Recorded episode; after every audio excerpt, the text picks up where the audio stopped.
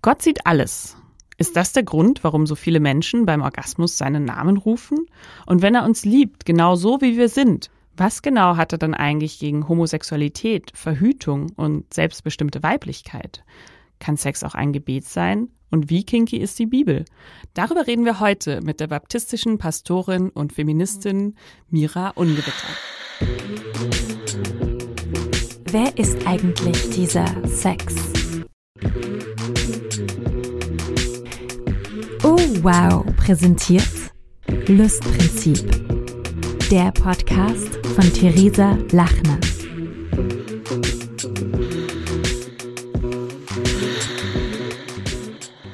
Hallo, ich freue mich sehr, heute da zu sein. Hallo Mira. Was ist denn dein Safe Word für heute? Ähm, nachdem ihr ja schon vorher in den Podcast in der Obstregion war, schwanke ich noch zwischen Trauben und Riesling, aber ich glaube, ich werde mich für Riesling entscheiden. Riesling ist immer eine gute Entscheidung. Ja. ja. äh, Mira, du und ich, ähm, wir kennen uns noch nicht sehr lange, mhm. aber gleichzeitig irgendwie schon auf diese komische Art und Weise, wie sich nur Leute kennenlernen, die beide gleichzeitig Bücher rausgebracht haben, die auch noch dazu sehr persönlich sind. Ähm, was immer interessant ist, weil ich wette, dir geht es genauso wie mir. Ähm, sehr viele Leute sind jetzt mit mir befreundet, die ich irgendwie noch gar nicht so richtig kenne, aber sie mich. Und ähm, das Gute bei uns ist, wir haben beide unsere Bücher gelesen und deswegen kennen wir uns eigentlich gefühlt schon schon für immer. Ja, absolut. äh, deshalb war ich auch irgendwie so begeistert, als äh, so die die die Option bestand, dass wir uns irgendwie auch so live kennenlernen irgendwie, weil ich dann auch dachte, so, ich habe das Buch gelesen und hatte halt auch so auch diesen diesen eben diesen Spirits. Okay, da gibt jemand was so Persönliches ab und das habe ich irgendwie auch gemacht. Und das war so, okay, ich muss unbedingt mal mit dir darüber sprechen. Und ähm, ja, haben wir auch schon gemacht. Machen wir auch noch weiter. Und ich finde irgendwie so spannend bei uns beiden. Man sollte ja meinen, wir sind irgendwie wie aus so einem Herrenwitz, kommen eine Sexkolumnistin und eine Pastorin in eine Bar. Ähm, aber wir haben, also eigentlich sollte man meinen, wir wären sehr, sehr unterschiedliche Menschen, sind wir natürlich auch, aber wir haben auch irgendwie wahnsinnig viel gemeinsam. Und deswegen freue ich mich umso mehr, dass du heute die Einladung angenommen hast, mit mir über Gott und die Welt und den Sex zu plaudern. Mira, dein Buch äh, Roadtrip mit Gott ist 2019 mhm. erschienen. Am Klappentext steht, sie liebt ihren alten VW-Bully, feiert gern Partys und hält nicht viel von einem kleinkarierten Regel-Jesus toller Satz, wie ich finde. Wenn du so auf, auf eine Party gehst, ähm, ja, wie, wie reagieren dann die Leute, wenn die sagen, das ist Mira, die ist Pastorin? Das ist natürlich mal relativ äh, vielschichtig. Jetzt war ich natürlich auf vielen Partys in meinem Leben. Also ich war auch definitiv mehr auf Partys als in Hörsälen. Das muss ich, glaube ich, auch mal so zusammenfassen. Es gibt so den, den klassischen Seelsorgefall, dass jemand komplett random mir irgendwas erzählt. Dann ist natürlich im Bereich der, ich nenne es mal flirtiven Annäherung, äh, auch immer ganz, äh, ganz äh, witzig von wirklich sehr plumpen Sachen. Also, äh, kann man mit dir schlafen? Hm. Kommt drauf an, wer man ist, du nicht. Also ein bisschen über drei Wege ist dann meistens so die Einstiegsfrage, so darfst du denn auch heiraten? Und dann ich so, ah, ist das ein Antrag? Ähm, also es, es geht sehr schnell wirklich auch in so eine, so eine Richtung, die äh, zum Teil, ich erzähle es jetzt so lustig, aber manchmal auch einfach ein bisschen übergriffig ist. Ja, Also einfach, du sagst, was du machst und äh, dir geht das wahrscheinlich eh nicht und ja, sofort wird man äh, dich auf dein, äh, die, die Frage deines Sexuallebens oder Nicht-Sexuallebens irgendwie äh, reduzieren. Das äh, taucht erstaunlich häufig irgendwie auf. So ein ähm, Fetisch irgendwie, oder? Einmal mit einer Pastorin. Das ist in der Tat, wenn man halt einfach auch merkt, und das merkt man auch relativ schnell, jetzt auch, weiß ich, bei äh, Dates, also ich habe jetzt auch über Jahre einfach zum, zum Kennenlernen und Daten eine sehr effektive Online-Plattform äh, genutzt. Da ist man natürlich auch mal recht schnell dabei zu sagen, irgendwie, was man macht. Und wenn du halt merkst, dass es, oder wenn ich halt gemerkt habe, okay, das ist jetzt halt auch zu schnell unter Pastorin, das kann ich meinen Kumpels erzählen.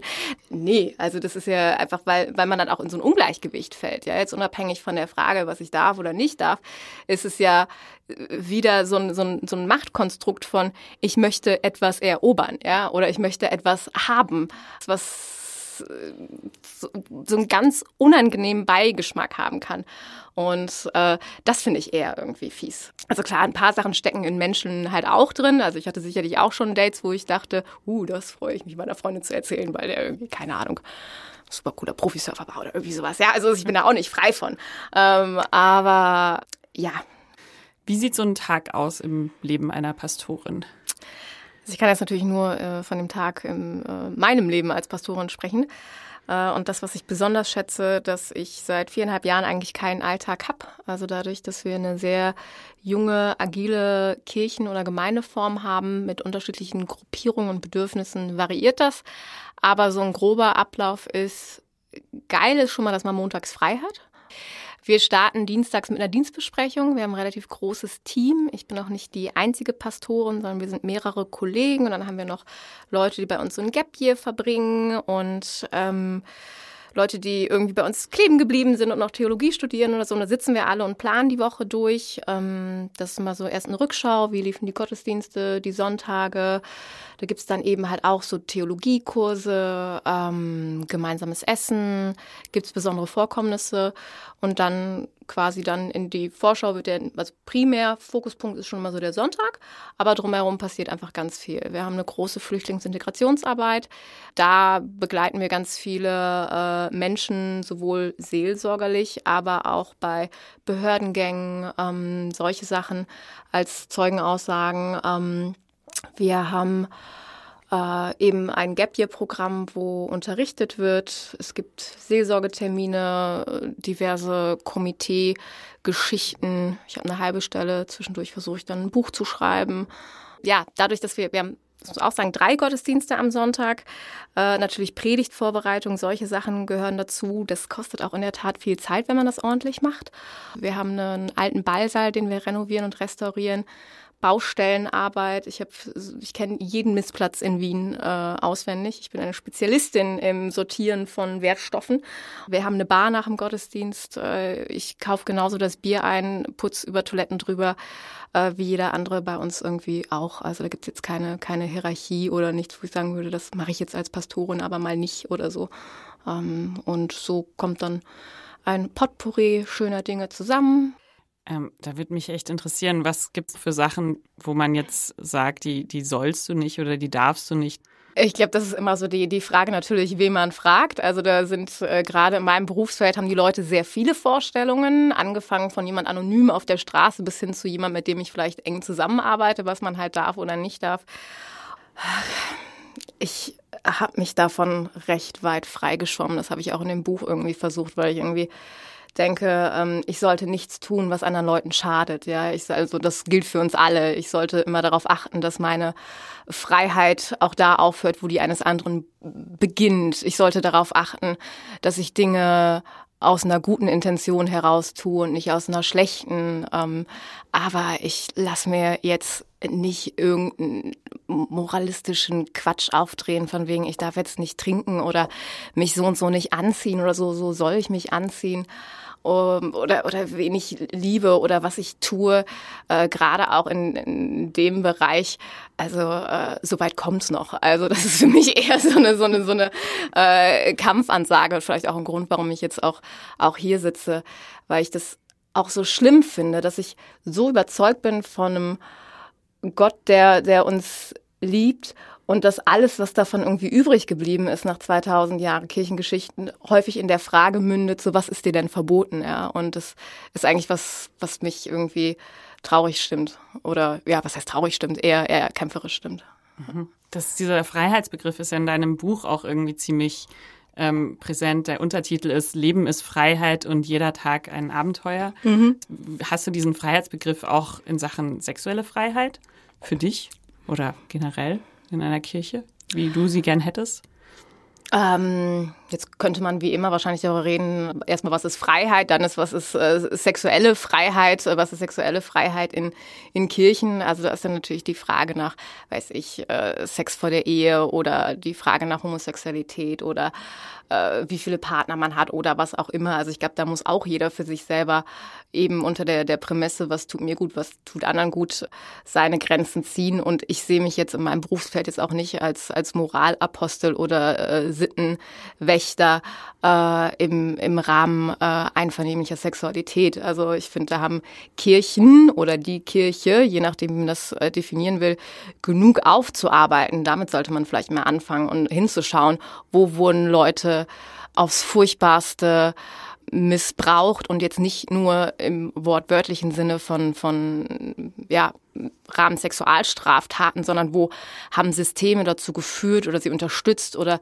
äh, Täter geschützt und keine Opfer und solche Sachen. Also da würde ich schon irgendwie sagen, okay, sollte ich sowas irgendwie mitbekommen, dass im, im Rahmen vielleicht noch einer eines religiösen Überbaus man da versucht, Dinge zu verschweigen. Da würde ich sagen, okay, hier hört halt irgendwie alles auf, ja, und äh, Straftat ist Straftat. Aber ähm, ansonsten, ja, glaube ich auch hier an die Mündigkeit und äh, das, das, äh, das Gewissen ähm, jeder einzelnen Person. Papst Franziskus Official ähm, hat auf seinem Twitter-Account at pontifex-de neulich getwittert, gab 428 Gefällt mir Angaben. Heute am Tag für die Beseitigung sexueller Gewalt in Konflikten, auch nur da, denken wir daran. Die Frau steht für die Bewahrung des Lebens, die Gemeinschaft mit allem und die Sorge für alles. Daran, ja. wie wir den Leib no der Frau behandeln. Daran, wie wir den Leib der Frau behandeln, erkennen wir den Grad unserer Menschlichkeit. Ja, puh.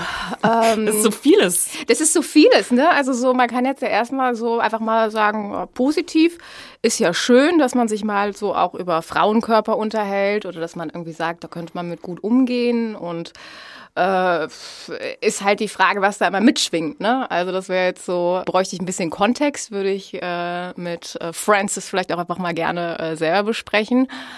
Aber leider schwingt ja bei solchen Aussagen und vor allem nicht nur bei dem Inhalt solcher Aussagen, sondern für mich ist auch mal die Frage, wer sagt sowas, ja, aus welcher Position heraus. Wenn das jetzt eine äh, junge Frau sagen würde, in der Kirchengruppe würde ich das auch anders wahrnehmen als jetzt halt irgendwie ein äh, erwachsener alter Mann in Machtposition. Dann denke ich mir so, ja, danke irgendwie. Das ist so auch die gelbe Kategorie von Männern, auch christlichen Männern, die jetzt so auf den Trichter kommen ähm, hey, nehmt mal nicht die Pille, weil das ist ja so schlecht für euren Körper.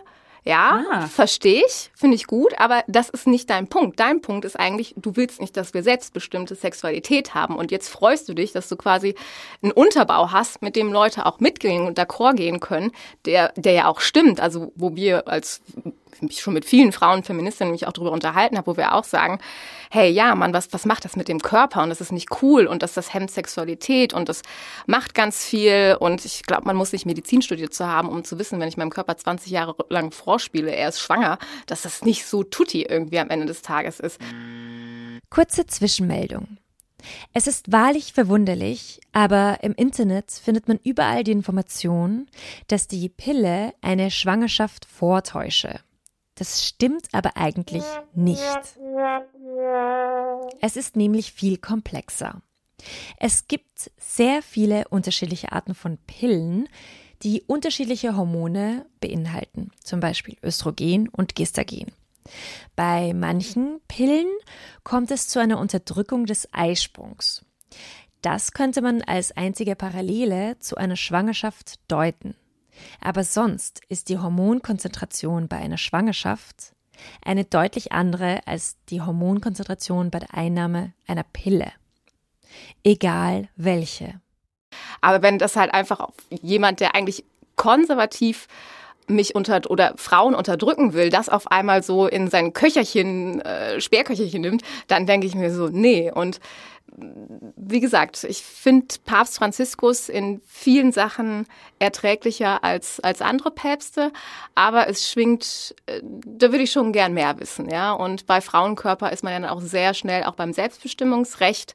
Und wenn das auch wieder eigentlich nur eine, ein Umweg ist, um auch hier Frauen das Recht auf äh, ihren Körper und was sie damit tun einzuschränken, dann äh, denke ich, ähm, nee, kümmere dich um, um, um andere Sachen, ja, oder, oder ähm, räum weiter in dieser großen Kirche auf, in der es viel aufzuräumen gibt. Ich musste da auch irgendwie dran denken an diesen Film Female Pleasure, den du bestimmt mhm. auch gesehen ja. hast, der irgendwie sehr sehenswerte Dokumentation. Da werden irgendwie Film. Frauen aus allen großen Weltreligionen mhm. porträtiert und wie, also eigentlich sollte der Film nicht Female Pleasure heißen, sondern Female, wie mir Religionen mein Sexleben versauen. Mhm. So. Ich finde den, ja, vor allem finde ich den Film extrem gut gemacht, weil er so von allen Frauen die Überzeugung, ihre Spiritualität und ihren Glauben ja lässt. Und es geht ja immer um eine Systemkritik, ja. Und das wäre, es ist ja auch was, was ich auch in meinem Beruf versuche. So ein bisschen nach dem Motto, ist immer besser aus dem Zelt rauszupinkeln, als äh, von draußen ins Zelt rein. Ja, einfach sozusagen, Moment mal, ihr vertretet hier nicht Gottes Willen, wer auch immer das kann. Also es sind eh immer gruselige Leute, die meinen, genau zu wissen, was Gott will, ja. Also schwierig. Ähm, er, sie ist ein großes Geheimnis und wird es nicht so äh, äh, klar bestimmt definieren lassen. Äh, dass, also dass, dass diese Spiritualität da ist, aber das System, was wechselseitig über Jahrtausende hinweg, über alle Kulturkreise in unterschiedlichen Religionen einfach ähm, eigentlich nur patriarchale oder überhaupt machtpatriarchale Systeme unterstützt. Ja, und das ist dann wechselwirkend. Da ist mal die Frage, kann man, war zuerst das Patriarchat oder zuerst die Religion da, ja, oder, oder wie, wie entwickelt sich das dann halt auch? Und in den unterschiedlichen Regionen dieser Welt, in unterschiedlichen Kulturen. Das ist ein super Film. Also der das wirklich, wirklich schön ähm, ja, darstellt, dass es um, um Systeme geht. Die müssen aufgebrochen werden. Aber was denkst du, woher kommt das, dass gerade diese ganzen Systeme, dass da auch immer der Fokus so auf der Kontrolle der Frau liegt? So der Kontrolle der Sexualität und der Kontrolle der Frau. Darum habe ich das Gefühl, geht es irgendwie mhm. immer. Ja, ich, also fast auch in allen Kirchenfragen, die momentan diskutiert werden. Ich würde es sogar noch breiter streuen also jetzt sowohl in den protestantischen Kirchen als auch in der katholischen Kirche. Und ich möchte einmal kurz einwerfen, ich habe auch nicht per se was gegen äh, meine katholischen Geschwister oder so, überhaupt nicht. Es gibt ganz tolle Leute. Ich habe selber mit einem katholischen Verlag auch in dieser Paradoxie bewusst äh, mein Buch veröffentlicht oder geschrieben. Also da, da gibt's in allen Kirchen, in allen Gruppen eben Leute, die äh, äh auch da das Beste versuchen. Und ähm, ich würde es noch weiter fassen. Die Themen, die diskutiert werden, sind ja primär ähm, eben Frauenthemen. Also dürfen Frauen Pastoren, Priesterinnen sein, dürfen sie lehren, dürfen sie sprechen, also so in der Öffentlichkeit sprechen. Dann die Frage nach Homosexualität, die Frage natürlich nach Abtreibung und die Frage nach überhaupt Gendergerechtigkeit äh, oder Gender-Themen. Und ähm, über die letzten Jahrhunderte, Jahrtausende, die Christen konnten sich immer gut über irgendwas streiten, ja. Und das waren aber dann sogenannte, weiß ich, christologische Fragen oder Fragen. Also wie versteht man jetzt, dass Jesus irgendwie Mensch und Gott ist? Und äh, oder äh, war Maria schon Jungfrau? Oder wie wie ist das Abendmahl? Wandelt sich das? Ja also da, da waren alles solche Fragen. Und jetzt ist so die Quintessenz heute ich würde das, ich habe das mal für mich selber patrialtheologische Fragen genannt, weil das alles die Sachen sind, die an dem vermeintlich traditionellen Männlichkeitsbild kratzen. Vor 20, 30 Jahren war Scheidung noch so ein Riesenthema, also in diesen Kreisen.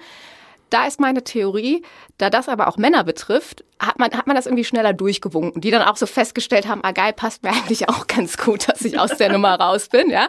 Und bei diesen anderen Themen ähm, kann man sich halt auch super geil zurücklegen, ne, wenn ich nicht betroffen bin, also sowohl als Mann oder Frau in einer heterosexuellen Beziehung, hat mit Anfang 20 vielleicht jungfräulich geheiratet, ist vielleicht Abtreibung und vielleicht auch Homosexualität jetzt nicht so ganz auf meiner Agenda und dann kann ich halt sagen, irgendwie top, was für ich für ein großartiges Leben. Äh, äh, ich bin so gottgefällig und äh, ähm, habe vielleicht auch gar keinen Kontakt, habe noch nie mit irgendeinem Menschen äh, gesprochen, der da anders tickt. Und dann, dann lebt es sich natürlich ganz gut in so einer ähm, kleinen Welt. Und ähm, ja, und ich glaube, dass das aber die, die Fragen sind, die auch in der Gesellschaft diskutiert werden, nicht nur in Kirchen. Und auch hier geht das wechselwirkend miteinander einher. Und das ist einfach eine gigantische Angst ähm, von Machtverlust, ja. Und der, der geht äh, damit einher, dass man Macht teilen oder abgeben müsste oder auch Entscheidungen äh, teilen und abgeben müsste. Und eigentlich immer dann, wenn ich Religion oder Glaube mit Macht verwechsel, läuft eigentlich in dem, was ich als Kern jesuanisch oder spirituell oder gläubig nennen würde, geht's eigentlich, läuft eigentlich falsch. Und das Mittel, um diese Macht dann wieder herzustellen, ist so wie überall im Patriarchat dann einfach Scham, dass man Scham, dann Leuten sagt, Angst. Tabu, Stigma, Ja. wenn du das machst, dann bist du nicht gut Ja. und kein Teil Ja. von allem. Und Ungleichheit erzeugen. Ne? Also so, das ist halt, wenn ich etwas für, für ungleich definiere und das auch noch gegeneinander abwerte und dass das perfide ist. Es gibt so christliche Kreise, die können das so gut noch überstülpen mit so, aber wir meinen es doch lieb. Also weißt du, da ist mir manchmal so ein geradeaus Frauenhass fast noch lieber. Dann kann man halt sagen, so, nee, das ist falsch oder schlecht, aber so, hey, das ist halt deine Rolle, die hat dir Gott halt so gegeben, das ist gar nicht so ganz meins. Und ähm, die ist ja eigentlich auch genauso gut und so schön, was du halt machst, das ehre ich auch total, ja. Und in ganz viel Liebe äh, ist es doch aber ein bisschen ungleicher, ja, also also so so äh, und das ist so so äh, ich kann es nicht mehr ertragen, also das ist äh, wo, wo viele sich ganz gern drauf, drauf zurückziehen. Und es ist sicherlich ein geiles Gefühl, durch die Welt zu gehen und zu denken, Mann, ich bin wer und äh, Gott hat mir da so eine Sonderrolle gegeben. Das fühlt sich wahrscheinlich gut an. Er will, will auch keiner so richtig abgeben. Ne? So, du bist der Auserwählte. Ach nee, doch nicht. ist halt irgendwie äh, äh, bisschen, bisschen schwierig. Ja? Und ähm, ja, Also müssen, diese- müssen sie jetzt halt durch. Ja. Und diese, diese Privilegiertheit halt auch. Ja. Weil, ja, darum, darum geht's ja auch wieder im Endeffekt. Ja. Ähm, du hast es in deinem Buch auch so schön geschrieben. Es gibt unterschiedliche Wege, beim Predigen Relevanz für heute aus 2000 Jahre alten biblischen Texten zu ziehen. Das finde ich so spannend, weil ich meine, ich, ähm, ich bin ja sehr unbefleckte Empfängnis, was Religion angeht, äh, muss man vielleicht auch nochmal dazu disclaimern. Also ich komme aus Oberbayern und habe es trotzdem geschafft, ähm, nicht katholisch getauft zu werden und so aufzuwachsen. Ich war in der Grundschule, ähm, durfte ich immer still nebenbei drin sitzen und Bilder malen, während die anderen Kinder im Religionsunterricht zuhören mussten. Also ich wurde auch nicht benotet. Und ich glaube, ab der vierten Klasse gab es dann Ethikunterricht und da waren dann der Emra, der Benjamin und ich. So, also das war schon damals auch noch eine crazy Nummer, einfach nicht, nicht religiös aufzuwachsen. Ähm, und ich glaube, dadurch hat sich das bei mir auch nie so richtig entwickelt. Also in meiner Kindheit war irgendwie der Gott immer so auf einer Ebene mit dem, mit dem Osterhasen. Das ist halt sowas, das erzählt man irgendwie Kindern, damit sie brav sind. So, Oder der, der Nikolaus oder Ja, so. ja, ja. So, so eine, so eine, man, man, man schafft so eine Instanz, was du ja auch so bei dem äh, Anfangsteaser gesagt hast, so dieses Gott sieht alles. Ja, da gibt's auch so Kinderlieder, so pass auf, kleines Auge, was du siehst, denn der Vater im Himmel schaut runter auf dich, pass auf, kleines Auge, was du siehst. Und das wird dann so durchgespielt in so einem äh, lustigen Sound mit Händen und Füßen und Ohren. Und das ist halt so religiöser Missbrauch am Kind hoch 1000, ja. Also das ist sowas, was du da für ein Bild kreierst, ja. Äh, ähm, das ist, also ich kann es, es ist die Hölle, ja, also um es mal so zu sagen. Und da und da, dabei steht es, jetzt komme ich jetzt, jetzt ganz biblizistisch irgendwie so, Jesus von Nazareth, lasse ich die Kinder zu mir kommen, denn ihnen gehört das Himmelreich. Das ist so Himmelreich die größte quasi Kapazität, die man, also worüber ihr die ganze Zeit spricht, ja. Also wir würden vielleicht bessere Welt dazu sagen. Nicht reich im Sinne von Herrschaftsanspruch, so hier jetzt neue Grenzen und so. So, und diesen Kindern gehört es einfach, weil sie Kinder sind. Nicht, weil sie gut, nicht, weil sie schlecht, nicht, weil sie irgendwas sind, sondern weil sie einfach Kinder sind. Und was man da mit Kindern in Schulen und Kirchen, in Religionsunterrichten zum Teil macht, äh, ja, Schon so ein bisschen Gehirnwäsche mit dabei, oder? Also wenn man denen sagt, dass Gott sieht alles, benimm dich besser, so. Ja, vor allem, wenn du Gott als deinen bösen äh, Ersatzpädagogen noch mit einsetzt, ja. Also so, so die, die zwei großen Machthaber, Eltern, ja, also auch wenn die ganz lieb sind und dann noch mit ein bisschen Gott, bisschen Weihnachtsmann, ein bisschen Osterhasen, äh, räum mal dein Zimmer auf und sag artig Danke und äh, äh, gib äh, Onkel noch ein Küsschen.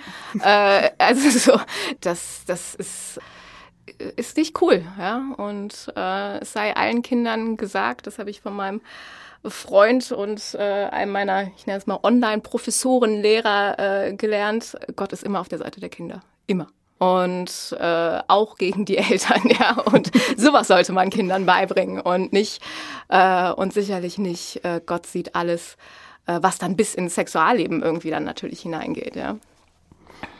Wenn wir schon gerade vom Sexualleben sprechen, ähm, das Romantischste, was mir mal jemand nach dem Sex gesagt hat, habe ich erstmal nicht verstanden, weil ich diese Sprache nicht sprechen konnte. Habe dann nochmal nachgefragt, was das heißt und er meinte, Allah hat dich mir gefaxt.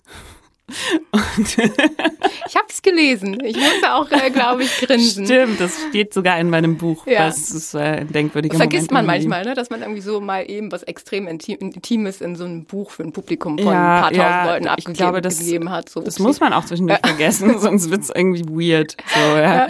Ähm, der Sexualwissenschaftler Max Marcuse oder Marcuse, ich weiß es nicht genau, Apologies in advance, hat äh, 1925 den Begriff der positiven Sexreligiosität geprägt. Mhm. Ähm, und damit aufgezeigt, dass es in fast allen religiösen Schriften auch Belege dafür gibt, dass Sexualität auch eben so als ein religiöses Erlebnis gedeutet mhm. werden kann. Also dass diese ähm, Einigung zweier Seelen ähm, fast so als eine Art Gebet verstanden werden kann, weil man in dieser spirituell-mystischen Erfahrung von mhm. Sexualität eben sich selbst und auch anderen näher ja. kommt. So, ja. Wie siehst du das?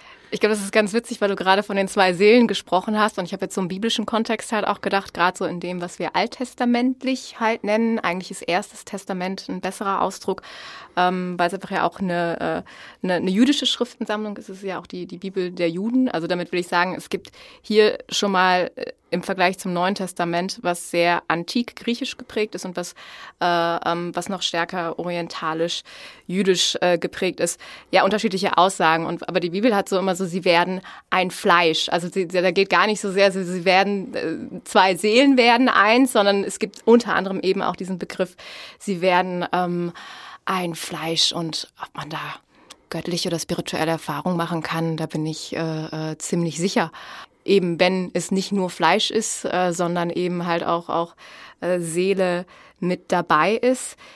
Ich glaube, da kann man aber auch von beiden Seiten vom Pferd fallen, da so einen Druck aufzubauen. Ja? Also ich bleib mal so in dieser äh, christlichen äh, Bubble, die ich so kenne. Da gibt's so die eine Tendenz, die eine ganz lange Zeit dann hingeht, so ah, auf keinen Fall Sex haben, auf keinen Fall Sex haben. Ja, also das geht jetzt auch nicht für alle, ja, aber so in diesen konservativeren Kreisen. So.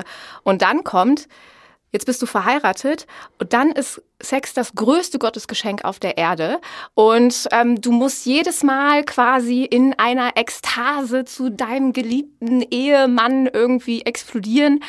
Und also ich glaube, das ist so auf beiden Seiten ist das, sind das halt so Momente. Und ich glaube, dass alle spirituellen Momente, egal wo sie herkommen, ähm, wann und wie sie in welcher Form entstehen, sich auch dadurch auszeichnen, dass sie nicht herrufbar sind. Also sie passieren einfach, weil sie passieren und nicht, weil ich sie plane. Natürlich kann ich ein bisschen darauf hinarbeiten oder durch eine Stimmung was mit erzeugen, aber ich glaube, die großen Wu-Momente im, im Leben, wo man das Gefühl hat, man hat eine etwas, eine, eine, eine gläserne Decke durchbrochen, die, die kommen und die können sicherlich auch bei, bei gutem Sex entstehen. Ein Begriff, den ich zum Beispiel sehr schön finde und der auch so in, in diesem Bereich, ne, so zwei Seelen, die sich äh, treffen oder finden, ähm, das Deutsche ist ja einfach auch stark eingeschränkt, äh, sinnliche Dinge zum Ausdruck zu bringen. Ne? Also Geschlechtsverkehr, Beischlaf, äh, ist ja auch alles so irgendwie Straßenverkehrsordnung meets irgendwie Kleingärtner äh, Verbund, ja, und auch Schlafen. Also im Idealfall ist man ja eigentlich wach während dieser ganzen Angelegenheit. Also ich meine, kann alles mal passieren. Aber, Pastorin Ungewitter rät. Äh, aber genau, in meinen, vielleicht kriege ich so einen kleinen Zitatekalender irgendwie, weiß nicht, so wie, wie Anselm Grün oder so, irgendwie so, irgendwie, keine Ahnung, und dann so am besten wach sein äh, beim, beim Beischlaf, ja. und ähm, Worauf ich hinaus wollte jetzt ganz äh, ernsthaft, ich mag die, dies, das, das im Hebräischen oder Althebräischen, wenn die Bibel davon spricht und da gibt es eine Menge Paare und äh, gute und schlechte Sachen, also die ganze Bandbreite an Dingen dieser Erde ist da zusammengefasst, zum Teil sehr unromantisch, aber schön finde ich den Ausdruck ähm, sich erkennen. Also er und sie oder zwei Menschen, äh, die miteinander äh, in sexuellen Kontakt treten, ähm, erkennen sich. Ich habe dich erkannt, du hast mich erkannt. Und so sich auch dieses, dieses sich kennenlernen und sich dieses Erfühlen, Ertasten, Erriechen, Erschmecken, was so da, da mitschwingt, ja. Ähm, das, das ist was, wo ich denke, ähm, das ist so ein Teil biblischer Sprache, äh, den, den könnte man sich eigentlich mal so ein bisschen äh, mitnehmen, auch wenn man äh, vielleicht sonst nicht so viel damit zu tun hat. Aber da, da gibt es eben auch sehr viel Schönes. Also würdest du sagen, die ähm, Bibel hat auch ihre wirklich sexpositiven Momente? Absolut, ja. Also definitiv. Also sie hat halt alles. Sie hat auch ähm, sie berichtet auch von einfach Grausamkeiten, die einfach irgendwann mal passiert sind, die Leute vielleicht auch oder die Schreiber in der Deutungshoheit auch vielleicht religiös deuten. Ähm, die Bibel spricht genauso von romantischen Liebesgeschichten wie von Zwangshochzeiten. Ähm, die äh, ähm, Bibel hat ja, es ist ja wie so eine Mini-Bibliothek mit ganz vielen unterschiedlichen Gattungen und Büchern, Briefen, Poesie, Gebeten, ähm, Chronikberichte, die gelesen werden wollen, wie wirkliche Tatbestände, ähm, historisches äh, ähm, Gleichnis. Also da ist so viel drin, man kann die nicht lesen wie eine IKEA-Anleitung fürs Leben. Ja, also man muss da einfach ein bisschen Arbeit reinstecken. Und aber so sicherlich, so ganz am Anfang, man muss nicht so weit lesen, ähm, seid fruchtbar und mehret euch. Ja. Ähm, die, die, die zwei Schöpfungserzählungen, die so am Anfang kommen, ne? Und dann schuf Gott das und dies und dann kommt diese ganze Gartengeschichte. Das sind so zwei Texte und das kann das Judentum so unfassbar gut. Texte ehren und sie nebeneinander stehen zu lassen und sie zu ergänzen und nicht irgendwie, ah ja, passt mir nicht, wegstreichen, weiter geht's, sondern überhaupt Schriften, Gedanken und Meinungen im Dialog zu haben. Und ähm, dieser, dieser Schöpfungsbericht, wenn das Menschenpaar erschaffen wird, ja, oder die Menschheit, Adam heißt Mensch, Menschheit wird erschaffen, ja, ist ja auch ein Bild, eine Metapherform, ähm, endet damit und sie waren nackt und schämten sich nicht. Also ich meine, ist schon ein ziemlich geiler Satz, ja. Ähm, und doch, sie hatte auch ihre äh, Legt los, Leute, Seiten. Ja. Jawohl. Hohe Lied der Liebe. Hohe oh. Lied der Liebe. Und, und gibt es auch so richtig kinky Kram in der Bibel? So? Wo du sagst so, die waren ja wild drauf. Sicherlich äh, gibt es auch so kinky Kram. Ähm, vor allem, man muss das ja auch immer in den historischen Kontexten sehen, ja. Und die Bibel ist einfach ja an vielen Stellen extrem unromantisch, weil die Zeit damals natürlich auch sehr unromantisch war. Ja? Also da wurde ja nicht geheiratet, weil man sich lieb hatte oder irgendwann gut fand. Äh, das wurde von Sippenverbänden geregelt. Man war in der Tat relativ jung. Die Mädels 13, 14 in der Verlobungsphase, die Jungs 15, 16. Da wurde nicht groß, gab es kein großes Mitspracherecht und man ist jetzt danach auch nicht zum äh, antiken Ikea gegangen, hat sich eingerichtet und hat ein schönes zweisames Leben geführt. Ne? Du warst dann halt mehr oder weniger jetzt halt vom Besitz deines Vaters bist du übergegangen in den Besitz der deines Ehemannes, deiner Familie und da äh, äh, ging es um, ums Versorgtwerden, ja. Also das ist, es ist jetzt nicht alles so brutal, wie sich das anhört, aber da ging es einfach Sippenverbände, die sich auch stützen, die sich tragen, die sich gegenseitig ernähren, ja. Das war auch nicht alles immer nur böse Herrschaft, sondern so Eukos. Das war, also den Begriff Familie gibt's ja auch noch gar nicht, ja. Da gibt's das Haus, da gehören noch äh, Unfreie dazu und, und, und, und. Und da, wenn dann halt irgendwie die, die, eine Frau wird verwitwet, die hat noch keine Kinder, die hat ein Recht auf Kinder damals. Das ist nicht so, ja, will ich Kinder, will ich nicht. Für die ist das total damals klar. Will ich, brauche ich. Äh, sowohl fürs Ansehen als auch für die Versorgung. Ja, nächster äh, männlicher Verwandter. Also da ist dann halt nichts mit irgendwie Reinheit und irgendwie äh, sexuelle Spiritualität oder sowas. Das ist halt, ich muss versorgt werden, Leute, ja. Und da gibt's dann halt eine Geschichte, da ähm, wird einer Frau dieses Recht verwehrt und äh, sie äh, verkleidet sich dann als Prostituierte, wie auch immer das in der Antike ausgesehen hat, und äh, ringt dann ihrem Schwiegervater halt äh, äh, ein Kind ab. Und da sagt so die, die, die historische Schreiberschaft dazu, ja, war ihr gutes Recht. Also so, so, so, aber das ist dann so, wenn man heute dann so in einigen christlichen Kreisen dann auch so über Ehe sich lange lamentieren hört, denke ich, ja, das ist schön und ich bin froh, dass wir alle an diesem Punkt sind, dass wir uns auch aus romantischen Liebesgründen dafür entscheiden können. Aber ladet bitte nicht eure äh, 50er Jahre Dr. Oetker-Fantasie in die Bibel hinein. Ja? Also das stimmt halt nicht ganz. Ja?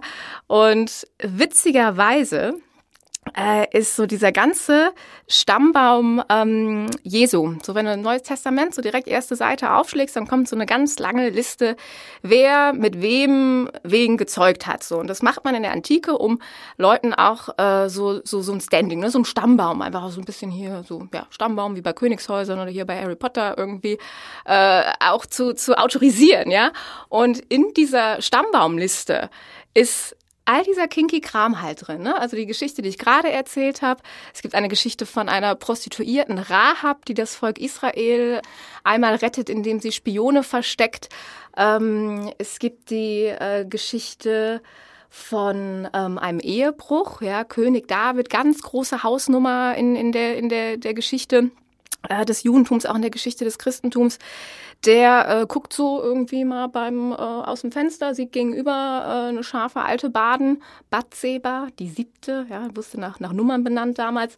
Und er denkt sich, äh, boah, hätte ich Bock drauf und äh, schickt dann ihren Mann einfach mal in den Krieg, dass er an einer Front stirbt. Und das wird aber halt, also da wird auch sehr, sehr viel gescholten. Das ist jetzt nicht so, ole, so macht man das, sondern das passiert. Menschen tun solche Dinge.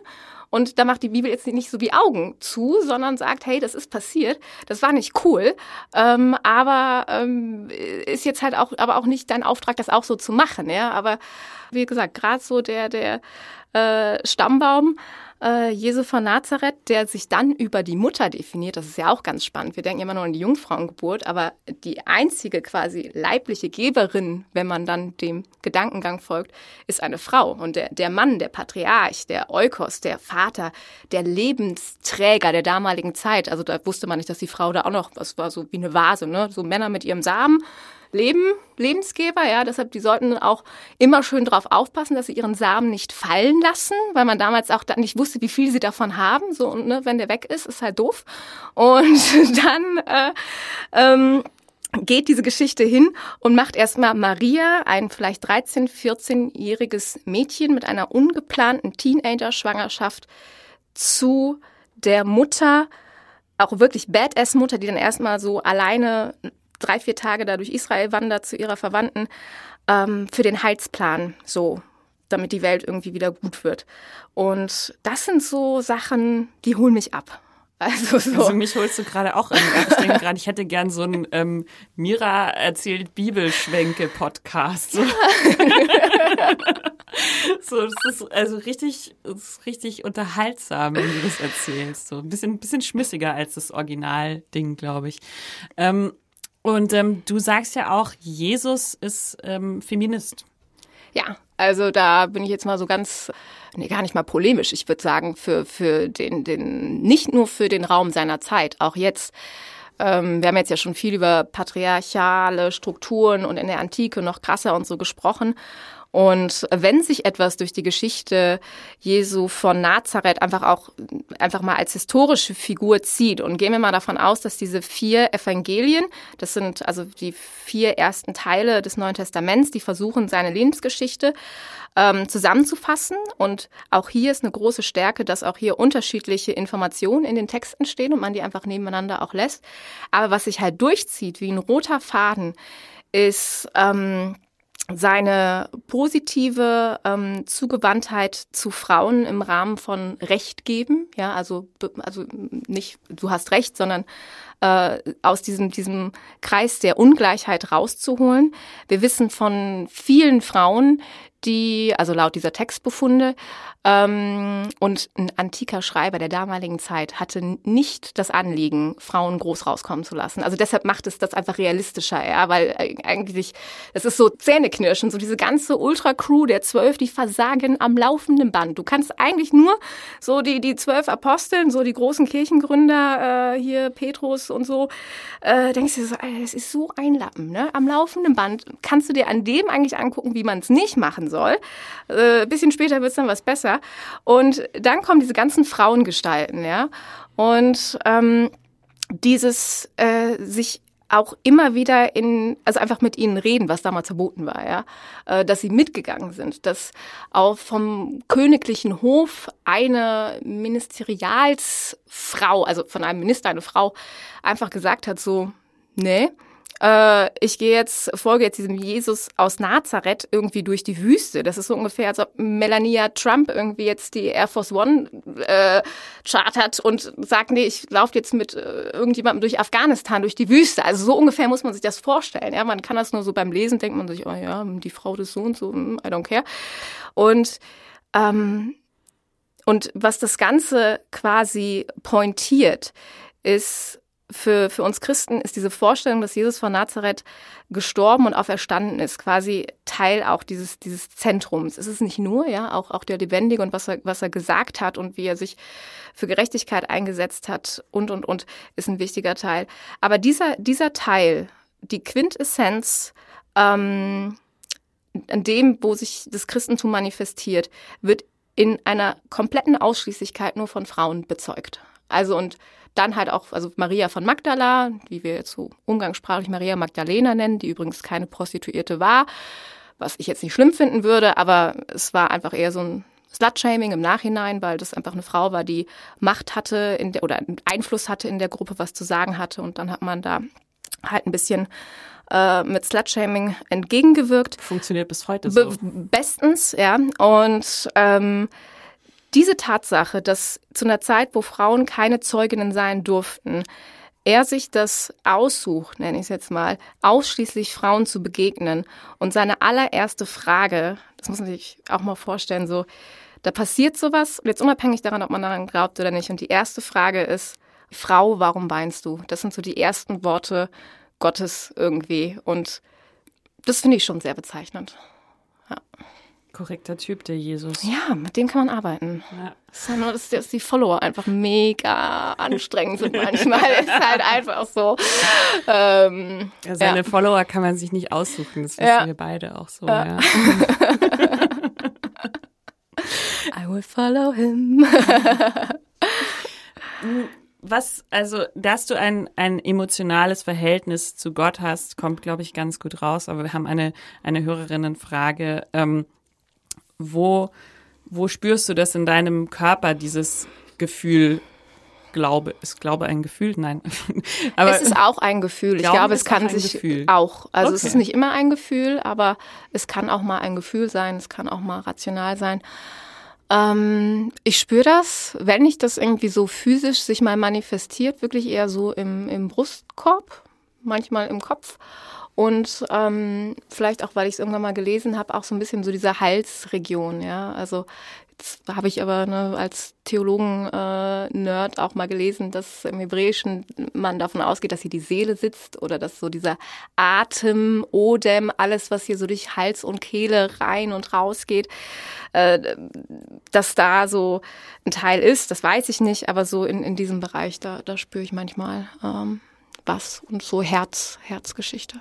Ich muss sofort irgendwie an so, an so Chakren denken, wie wir das irgendwie ja. so aus dem Yoga kennen. Und das ist irgendwie, finde ich, total spannend. Also ich habe irgendwie, bevor wir uns getroffen haben, überlegt, wie viele coole urbane Millennial-Leute so aus unserer Bubble ich kenne, mhm. die eigentlich sagen, ich bin gläubig.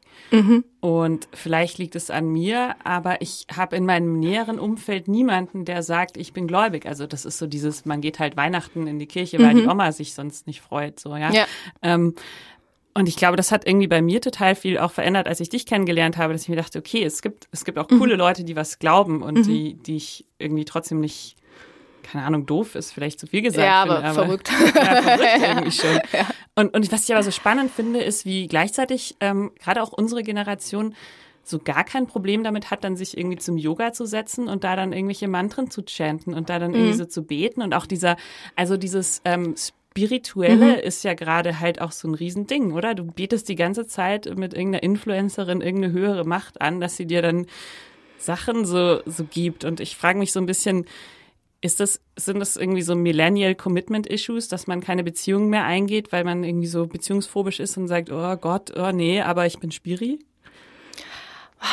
Ich würde es, glaube ich, gar nicht so, äh, ähm, du hast jetzt nicht abwertend gesagt, aber ich würde es gar nicht so, ich kann es halt verstehen. Ich glaube, dass Menschen immer und zu allen Zeiten durchaus Ähm, vielleicht die einen mehr und die anderen weniger und auch je nachdem, wie viel Zeit und Möglichkeit man überhaupt hat, sich darüber, nachzu also darüber nachzudenken. Das ist, glaube ich, auch ein Teil unserer Zeit, sich über Sinnfragen Gedanken machen zu können, ist halt schon auch ein Luxusding, ja.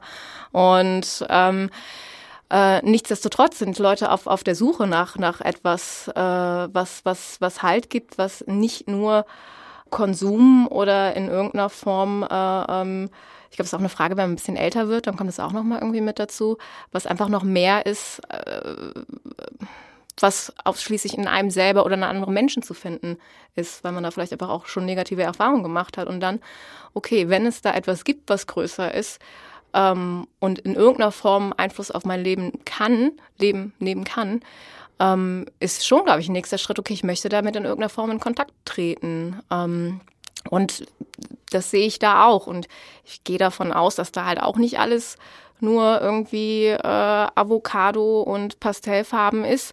Aber trotzdem schätze ich das und gehe auch immer eher mit der Perspektive ran, was kann ich davon lernen? Warum ist das auch so? Was, dann kommt ja beim Yoga noch mit hinzu, es ist ja auch was Physisches. Es verbindet ja auch was Physisches mit was Geistlichem. Ja, da ist das Christentum ja relativ schlecht irgendwie drin. Da gibt's ja nicht, nicht, nicht große Praktiken. Ähm, weiß ich, der Rosenkranz kommt da sogar fast noch irgendwie dran, ja. Den guckt man sich auch an, denkt sich so, aha.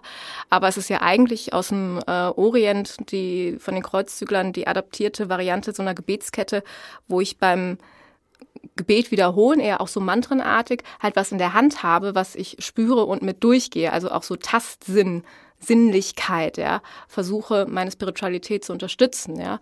Ich würde sagen, beim Christentum ist es vielleicht eigentlich noch ursprünglich das Abendmahl, ja, wo ich was schmecke und was trinke und wo auch Wein, Wein spielt eine riesige Rolle, ja, Rausch als, als Option in spirituelle Kontexte zu treten. Ja, das, das kann man irgendwie drüber grinsen. Ich habe in meinem Buch auch, ich glaube, kein Kapitel, wo ich nicht irgendwas über Alkohol schreibe, weil mich äh, das einfach immer so hart annervt, dass das so, uh, du trinkst ein Bier irgendwie, ja, zehn. Äh, und äh, ähm, aber jetzt, also ganz ernsthaft, also auch auf diesen spirituellen Ebenen in Religionen gibt es natürlich auch dort irgendeine Form von Rauschmitteln, die irgendwie Sinneserfahrungen erweitern sollen und wollen und Wege weisen. Und ähm, auch hier würde ich sagen, was es nicht alles gibt. Was es nicht alles gibt. ähm, du sprichst ja auch ähm, über Zweifel, dass du welche hast. Ja. Und das finde ich auch irgendwie so, so ehrlich. Also da, das ist auch was, wo ich dann eher mitgehen kann, als wenn mhm. jemand sagt, so, ich habe irgendwie die Weisheit mit dem Löffel gefressen und ich, mhm. es ist bombenfest. Wie gehst du um mit diesen Zweifeln, wenn du sie hast? Also manchmal muss man das einfach so ein bisschen aushalten und auch einfach, was einem einfach auch hilft oder mir geholfen hat, zu wissen, dass ich Zweifel haben kann, darf und sogar muss. Ja, und dann kann man irgendwie schon mal sagen, äh, für mich persönlich, wenn ich weiß, ah, okay, das passiert, ja. Äh, ich glaube, vielleicht geht es so Eltern, die so äh, Kinder kriegen und dann in so einem Ratgeber lesen, ah, dann und dann ist Trotzphase. So, dann ist das wahrscheinlich auch ätzend, wenn das Kind das hat, aber ich weiß, das ist normal. Ja, also so und so geht's mir manchmal dann auch mit mit Sachen.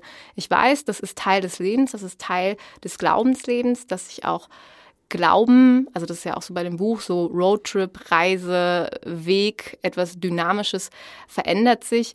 Und so wie sich meine Verliebtheit mit 16, 17 angefühlt hat, als ob die Welt untergeht, ja, wo ich auch heute sage, ja, okay, in drei, vier Tagen geht's wieder. So hat, also so habe ich ja damals auch geglaubt mit diesem Pathos. Und heute weiß ich auch, so ist, ist äh, Glauben ist nicht nur auf einer Woge des Gefühls am laufenden Band äh, davon zu schwimmen, sondern es heißt auch irgendwie offen zu sein für neue Impulse, für Veränderung. Mein Studium hat meinen Glauben verändert. Ähm, ähm mehr mit dem Verstand, Verstand sich auch Sachen zu erarbeiten und dann wieder darauf zu hoffen, dass es wieder auch so diese ganz kindlichen oder äh, spirituellen Momente gibt, die man gar nicht in Worte fassen kann, äh, wo man dann merkt, ja, nee, doch, da ist was. Und das ist dann so ein bisschen wie so eine Tankstelle oder so kurz mal Akku geladen und, und dann, dann kann man auch wieder ähm, weitergehen. Und manchmal sind was ganz witzig. Ähm, da hatte ich einen Tag, da war ich auch so, boah, schon auch alles nicht so leicht in diesem Beruf. Und dann habe ich ähm, mit einem Freund und Kollegen zusammen arbeiten wir in einer LGBTQ Community für geflüchtete Iraner und Afghanen, ja, die dann nochmal ganz anderen Kontext haben. Und da saß dann äh, ein äh, schwuler Iraner, der lange im, äh, in Amerika gelebt hat und guckt mich an und erklärt mir so der Berufsgläubigen, irgendwie, Mira, weißt du, was das für eine Hoffnung ist, so einen Glauben zu haben? Weißt du, was das mir bedeutet, dass ich weiß, dass Gott mich einfach so liebt, wie ich bin? Und ich so, oh mein Gott, ja, danke. So, das, also dann so von jemandem so in Anführungsstrichen bepredigt zu werden. Ähm, und das, das sind dann so Momente, ähm, auf die man irgendwann dann so ein bisschen hofft, ja, und wo man dann auch so ein bisschen altersmilde und weise wird und sagt, es, es ist okay, es gehört dazu. Und ähm, und dann passieren wieder schöne Sachen oder auch traurige Sachen. Ja, Glaube steckt nicht nur in der Freude, ähm, er trägt vor allem dann auch, wenn es halt schwierig wird. Ja. Und wenn es nur im Gott anschreien äh, sich zeigt. In deinem Buch schreibst du einen Satz, der dich sehr geprägt hat. Jeder Mensch war in einer Krise, ist gerade in einer Krise oder steuert auf eine Krise zu. Mhm. Ich finde, in diesem Satz steckt auch so viel Entlastung. Ja drin. Ich finde den so entlastend. Eben wie dieser Ratgeber, äh, Kinderratgeber-Vergleich, ne? So irgendwie, okay, es ist einfach so, ne? Und äh, das passiert und dann lass mal es angehen oder äh, lass mal da durchweinen oder äh, ähm, lass es auch, oh, jetzt wird es super klug, als Wendepunkt sehen. Krise kommt ja vom Wendepunkt her Die zum Krise Besseren hin. ja, genau. Äh, ähm, und ähm, ja, und ich glaube, ab einem gewissen Alter bleibt es, glaube ich, gar nicht aus. Also das ist nicht nur ans Alter gebunden, aber auch, dass man vielleicht schon mal elementare Krisen einfach oder für sich selber, wie auch immer die aussehen oder was das bedeutet hat, durchgeht. Das stärkt mich auch, zu wissen, Mann, ich habe auch schon das eine oder andere überstanden und in der Tat ist es besser geworden, ja. Das muss ich jetzt nicht jemandem sagen, der gerade am Boden liegt, ja. Also das ist auch mal die Frage, wer sagt wann, wie, wo, was zu wem, ja. Also dieselben Worte können von einer Person äh, Freiheit und Liebe und von der anderen einfach nur Unterdrückung sein, ja. Und auch alles, was gut gemeint ist, ist nicht immer gut. Ähm, aber für mich, mir hilft das und mich, mich trägt das. Und auch zu wissen und dann auch zu schätzen, man, gerade geht es mir richtig gut und jetzt nicht voller Angst, irgendwann kommt wieder was, kommt wieder was. Aber ja, es ist Teil des Lebens und es hat mir auch niemand und auch kein Gott versprochen, dass es immer nur easy going sein wird, sondern es ist nun mal viel, viel mehr und sehr viel komplexer, als man meint. Und ähm, da ich irgendwie auch auf einen Gott vertraue, der auch sagt, ich bin in diese Welt geboren worden und ich bin auch in dieser Welt gestorben und habe irgendwie trotzdem das Leben, also das, jetzt geht man tief in theologische Fragen rein, aber das macht es für mich halt auch so vertrauensvoll, dieses Paradox, dass es so menschlich ist oder dass, dass dieser Jesus irgendwie so, so menschlich auch ist. Weil etwas, was nur großartig, schön, glorreich irgendwo im Jenseits ist, wäre auch, weiß ich nicht, nicht, nicht so vertrauenswürdig wie was, was auch das Leid kennt. Das ist auch wieder wie bei so Influencern, wenn man immer nur Happy Shiny sieht, dann kann man die Person ja auch nicht richtig ernst nehmen. Ja, so, Voll. Ja. Und trotzdem denke ich mir aber auch so Gefühlsausbrüche bei Instagram finde ich auch komisch. Also das ist so, so, ja. so, so, so, so, ah, okay, das war jetzt so. Ah. Das hat auch oft so was Performatives, dann ja. dieses in die Kamera weinen, so, das ertrage ich auch schlecht. Aber was ich irgendwie so schön finde, und ich glaube, da schließt sich auch wieder der Kreis zwischen deinem Beruf und meinem, ist so, bei mir heißt es irgendwie Sexualberatung oder ja, mhm. Beratung und bei dir ist dieses Wort, das ich sehr mag, Seelsorge. Mhm. Das ist, finde ich, so ein tolles Wort. Also, weil man sorgt sich irgendwie um, um die, die, Seele. Seele. Ja, voll. ja, wie, wie ist äh, das für dich, Seelsorgerin auch zu sein?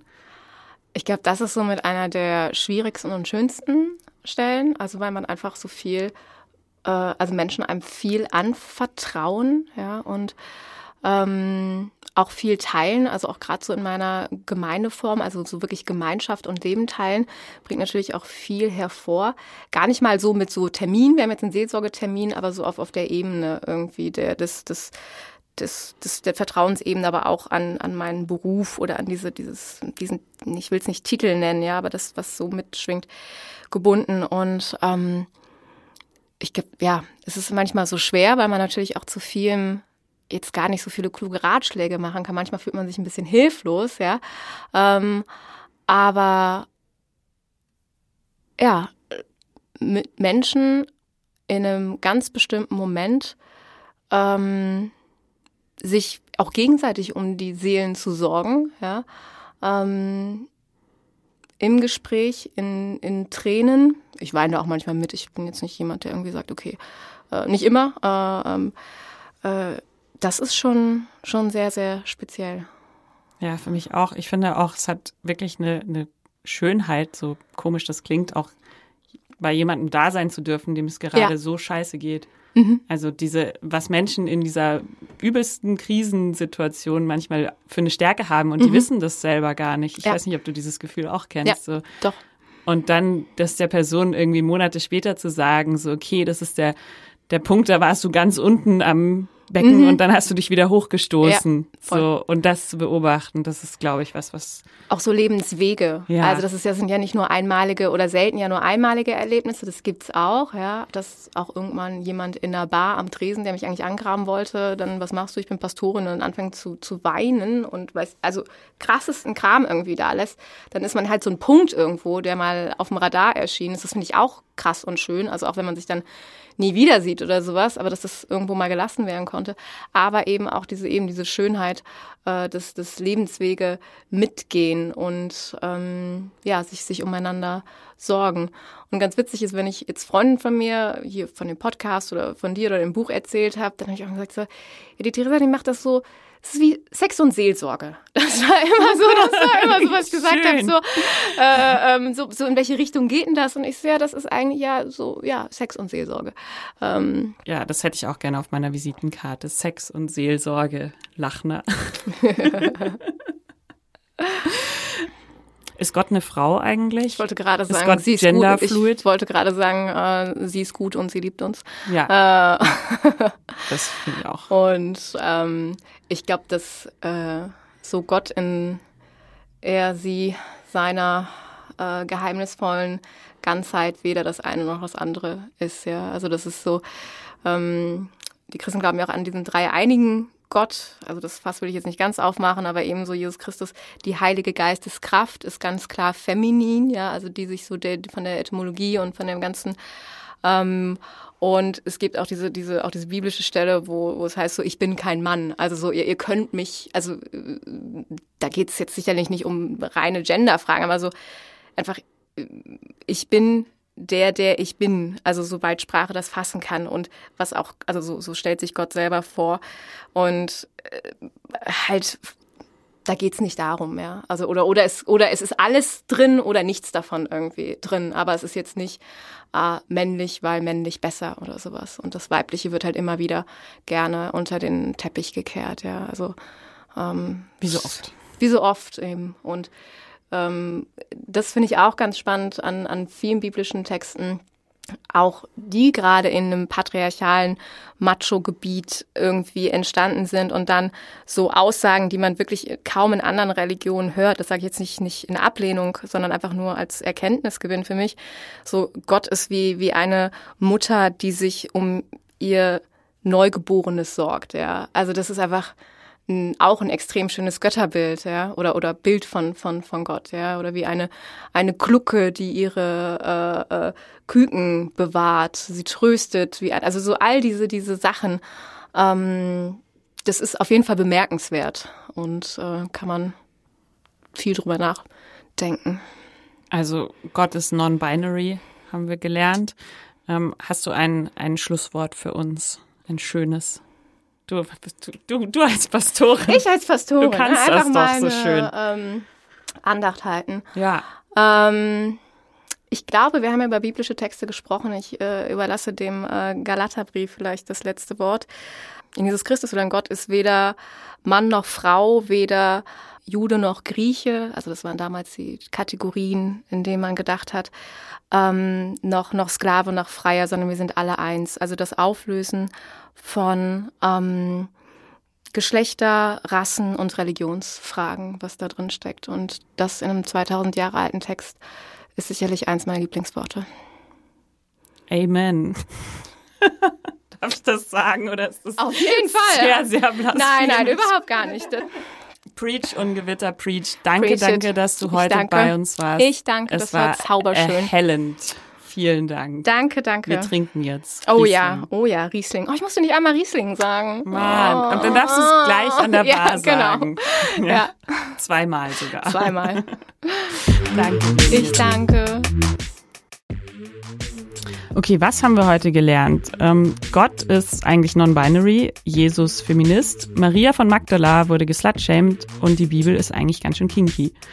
Macht ist immer scheiße, aber man kann auch einfach das System Religion kritisieren und den Leuten trotzdem ihren Glauben lassen.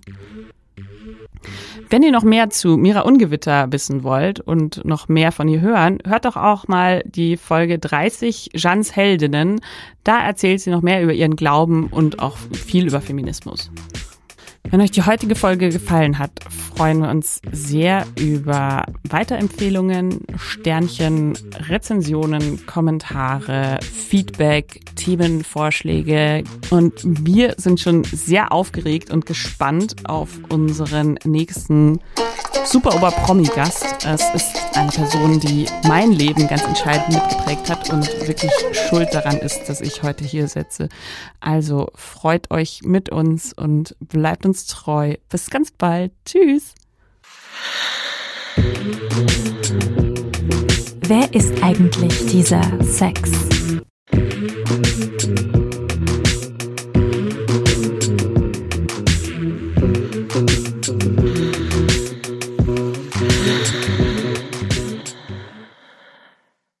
Dieser Podcast wurde präsentiert von Oh, wow.